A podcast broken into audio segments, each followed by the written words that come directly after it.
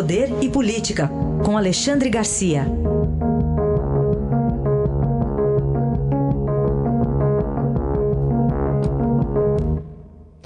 Muito bom dia, Alexandre. Como vai? Bom dia, Carolina. Bom dia, Manuel. Bom dia.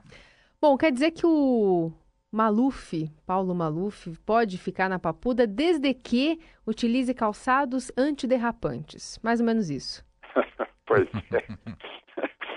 A história da bengala, né? É, o, o juiz das execuções uh, penais, da execução penal em Brasília, negou mais um pedido da defesa de Maluf, que insiste que ele pode morrer na prisão. Aí o juiz responde, nega e, e argumenta a sua negativa, dizendo que tem um vídeo uh, de uma entrevista de Maluf com Roberto Cabrini, em que Maluf se movimenta com destreza, né? E que só passou a usar bengala depois que saiu a ordem de prisão. É mais ou menos isso. Né? O, o, a defesa de Maluf insiste em que ele vai cumprir a pena em casa, né? que, é, que é um palacete que a gente ficou conhecendo no dia em que Lula foi visitá-lo e abriram para os fotógrafos, aí a gente ficou conhecendo que não seria exatamente o, o, o cumprimento de uma pena, né? É, nesse lugar. Mas o interessante foi isso, essa citação do juiz sobre uso da bengala que ele viu em outubro, uh, ausente, né, com, e, e Maluf com, com, a, com a destreza proporcional à idade dele, e, e depois uh, o juiz considera que há um exagero para que não fique na prisão. Alexandre, a nova analogia histórica na retórica do Lula agora é a guerra de canudos, Alexandre? Guerra de canudos. Há 120 anos morreu lá um coronel, estava, fazia parte. Coronel é, é, Tomás Flores, ou Tomás Thompson Flores. Foi herói do Paraguai, foi deputado federal pelo Rio Grande do Sul, é, é, nome de rua em Porto Alegre, Rua Tomás Flores, é, é, uma figura respeitada no Rio Grande do Sul.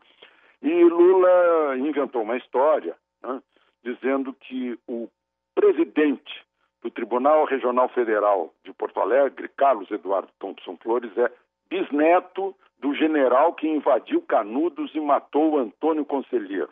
É, aí ele acrescentou, é da mesma linhagem, quem sabe esteja me vendo como cidadão de Canudos. E todo mundo achou graça naquela, na, na plateia da militância lá no Teatro do Leblon, no Teatro Oi. Então vamos às correções. Né? O, o, o, o, desembargador Thompson Flores não é bisneto, é, é tetraneto. O general não é general, é, é coronel. Né? Ele não invadiu Canudos, ele estava lá cumprindo missão federal. Né? Ele não matou Antônio Conselheiro, ao contrário, foram seguidores de Antônio Conselheiro que o mataram com um tiro no peito. Né?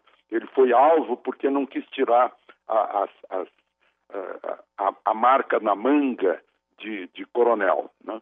Eh, então, todo mundo achou graça, ninguém contestou. É, é o, aqui no Brasil, né, pela falta de conhecimento das pessoas, fica fácil o exercício de, de populismo, de demagogia, porque é refeita a história, né?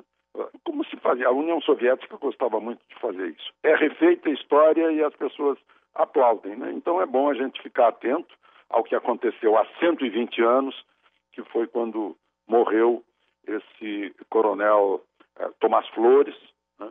que é o tetra tetravô eh, do, do ministro, do desembargador Carlos Eduardo Thompson Flores, que aliás é de uma, de uma linhagem de, de juristas nessas últimas três gerações.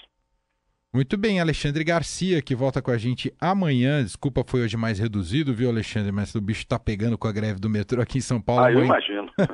amanhã a gente faz com mais calma, tá bom? Um abraço, Alexandre. Até amanhã.